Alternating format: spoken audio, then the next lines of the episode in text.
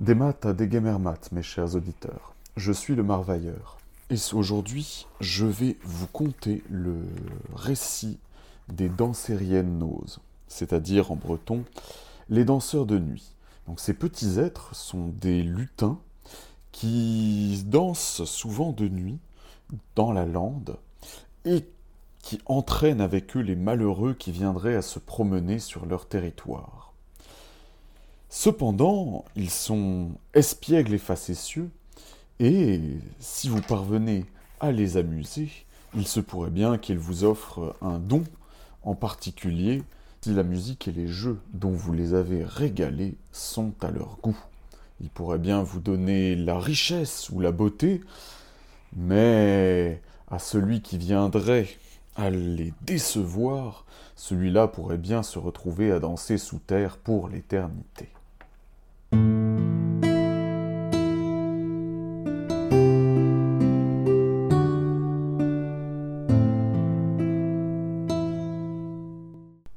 Une fois une dame riche qui demeurait dans un beau château, et qui avait une fille et une belle fille.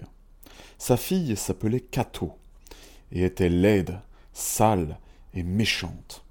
Sa belle-fille, nommée Jeannette, était jolie, gracieuse, sage et bonne. La dame n'aimait que sa fille Cato, à qui elle donnait tout ce qu'elle désirait, de beaux habits et des bijoux et elle détestait Jeannette, qui était habillée et traitée comme une servante. Il y avait dans le bois qui entourait le château une vieille chapelle, où revenait, disait-on, chaque nuit, un prêtre mort depuis longtemps, pour essayer de dire une messe qu'il ne pouvait jamais dire, faute de trouver un répondant. Plusieurs personnes prétendaient aussi l'avoir aperçu de la lumière dans la chapelle à l'heure de minuit et entendu et vu des fantômes effrayants. Pour aller à la chapelle, il fallait passer par un carrefour, où l'on disait que les dansériennes noses prenaient fréquemment leurs ébats, et personne ne se souciait de rencontrer ces êtres-là une fois le soleil couché. La méchante marâtre cherchait le moyen de se défaire de Jeannette, afin que sa fille Cato héritât des biens de son premier mari. Un dimanche soir du mois de décembre, qu'elle était restée tard auprès du feu, à entendre ses serviteurs chanter des guerzious, c'est-à-dire des complaintes, et conter des contes merveilleux, au moment de réciter les prières du soir en commun, avant d'aller se coucher, elle s'écria ah Voyez donc J'ai oublié mon livre d'heures à la chapelle. Allez vite me le chercher, Jeannette. Oui, mère, répondit la pauvre enfant. Mais elle avait peur, et elle dit à une servante s'il vous plaît, Marguerite, venez avec moi. Non, non, vous irez seule, reprit la marâtre. Vous avez donc peur, à votre âge. Allez. Jeanne trempa son doigt dans le bénitier, fit le signe de la croix et partit. Son petit chien fidèle, qui l'accompagnait partout, s'apprêtait à la suivre. Mais Cato courut après lui, lui donna un coup de pied et ferma la porte pour l'empêcher de sortir. Le chien sauta par la fenêtre en brisant un carreau et rejoignit sa maîtresse. Sa présence la rassura un peu, et elle le caressa et lui dit de ne pas la quitter. Il faisait un beau clair de lune. Quand elle arriva au carrefour, elle aperçut sept petits hommes avec de larges chapeaux, sept nains qui dansaient en rond en chantant. Elle s'arrêta, n'osant aller plus loin, mais tous les danseurs, à l'exception d'un seul, s'approchèrent d'elle et l'enveloppèrent dans leur ronde en criant Dansez avec nous, jeune fille, dansez avec nous, dansez avec nous. Eh bien, volontiers, messieurs, dit Jeanne gracieusement, si cela peut vous faire plaisir. Et elle entra dans la ronde, et la danse et les chants continuèrent avec un nouvel entrain. Puis le nain qui tenait Jeanne par la main droite dit Oh, l'aimable et gracieuse jeune fille qu'elle soit moitié plus aimable et plus gracieuse encore, répondit celui qui la tenait par la main gauche. Oh. La sage jeune fille. dit le troisième. Qu'elle soit la moitié plus sage encore, dit le quatrième. Oh. La belle jeune fille. dit le cinquième. Qu'elle soit la moitié plus belle encore, dit le sixième. Belle comme les étoiles, ajouta le septième. celui qui n'avait pas dansé avec les autres. Puis les nains embrassèrent la jeune fille, à l'exception du septième encore, et disparurent ensuite. Jeannette se rendit alors à la chapelle, et n'y vit ni entendit rien d'effrayant ou d'extraordinaire. Elle trouva le livre d'heures de sa marâtre sur son banc, et le lui rapporta.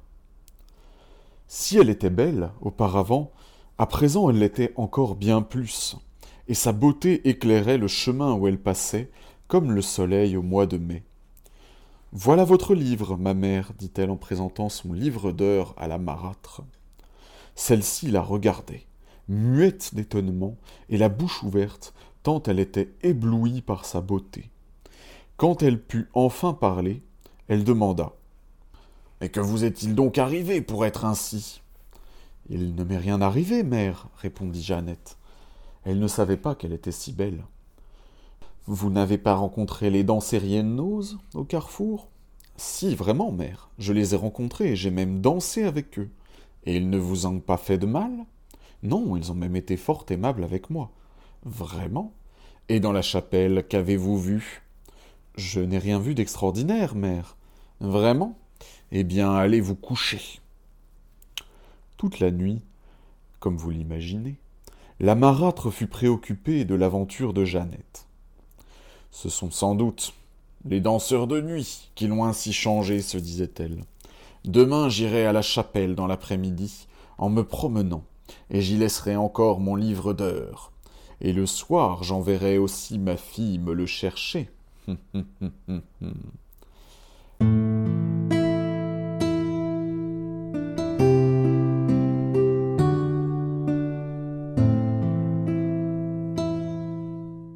Le lendemain, elle dit à Cato qu'elle deviendrait aussi belle que Jeannette, et même davantage, si elle voulait aller aussi pendant la nuit lui chercher son livre d'heures à la vieille chapelle du bois.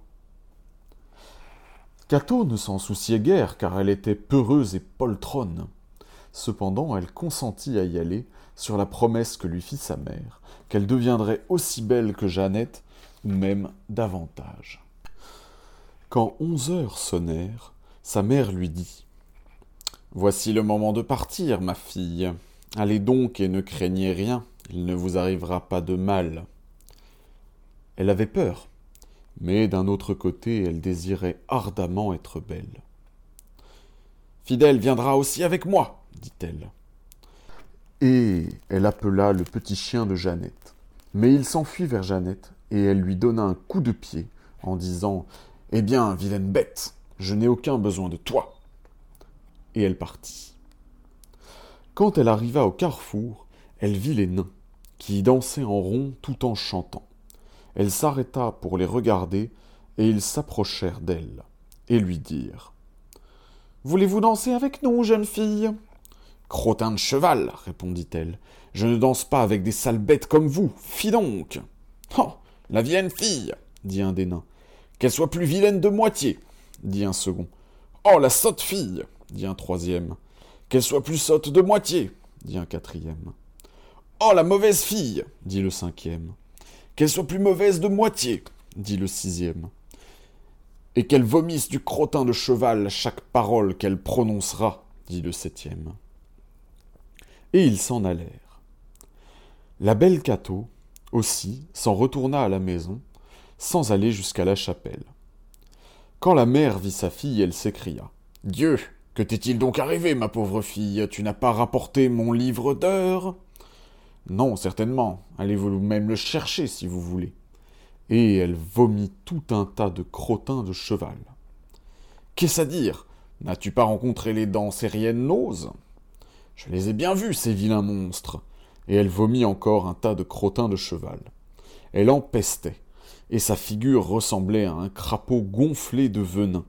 Si elle était sotte, auparavant, à présent elle était bien plus sotte encore, et méchante comme une chienne enragée. Sa mère l'enferma dans une chambre où personne ne pouvait la voir, et jura de se venger sur Jeannette.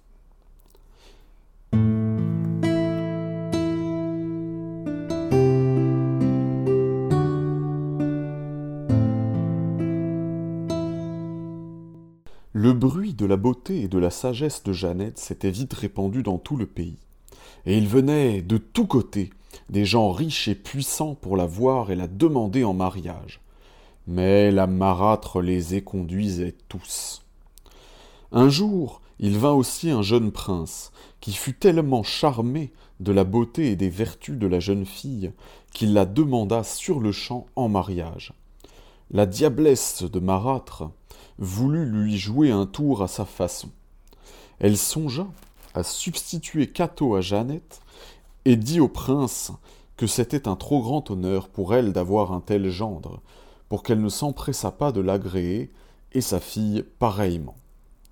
Les fiançailles furent donc faites promptement, et l'on prit jour pour le mariage. Le prince envoya à sa fiancée des bagues, des diamants et des riches parures. Quand vint le jour du mariage, il se présenta avec un nombreux cortège de princes et d'hommes et de dames de qualité. Cato avait été surchargé des joyaux et des parures donnés par le prince, et la pauvre Jeannette fut enfermée sous clé dans un grand coffre, afin que personne ne la vît. Le jeune prince était venu dans un superbe carrosse doré. La mère y monta pour aller à l'église avec sa fille, dont la figure était voilée. Et quand les portières furent fermées sur eux trois, ils se trouvèrent dans l'obscurité. On recommanda bien au prince de ne point parler à sa fiancée jusqu'au retour de la cérémonie, car elle était très timide. Le carrosse prit le devant. Le petit chien fidèle courait après en jappant Hep hi Hep c'est-à-dire en breton sans elle, sans elle. Que signifie cela? demanda le prince étonné. Rien, mon gendre, répondit la mère. Ne faites pas attention au jappement de ce petit roquet. Il voudrait monter aussi dans le carrosse, mais il nous salirait. Comme il traversait le bois qui entourait le château, un petit oiseau vint se poser sur le haut du carrosse, et il disait dans son langage Hélas, hélas, la Joliette, la charmante et douce Jeannette, seule est restée à la maison, au fond d'un coffre sa prison, et la méchante et laideronne, prenant sa place et sa couronne, déjà se croit reine des cieux.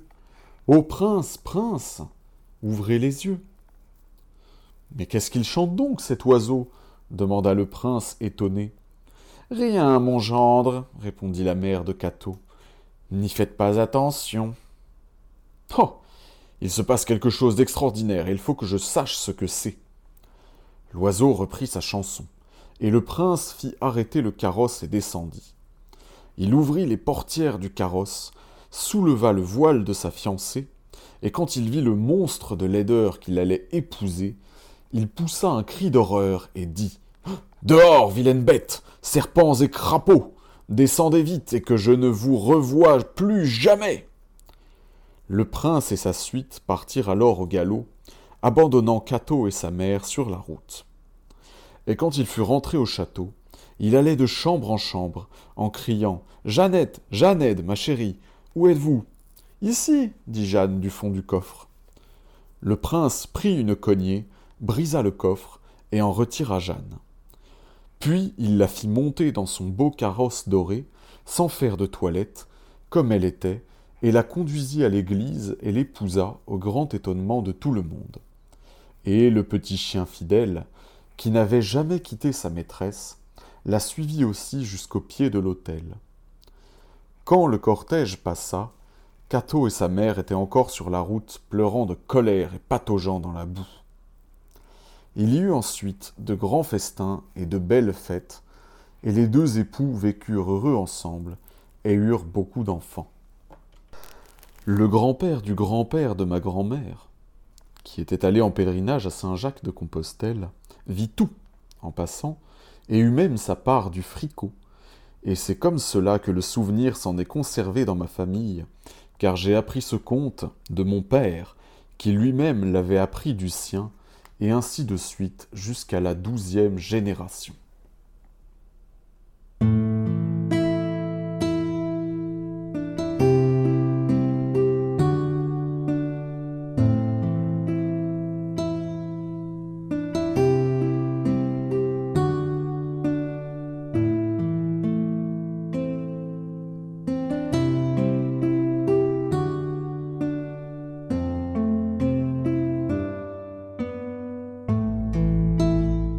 Ainsi s'achève ce conte des dansériennes.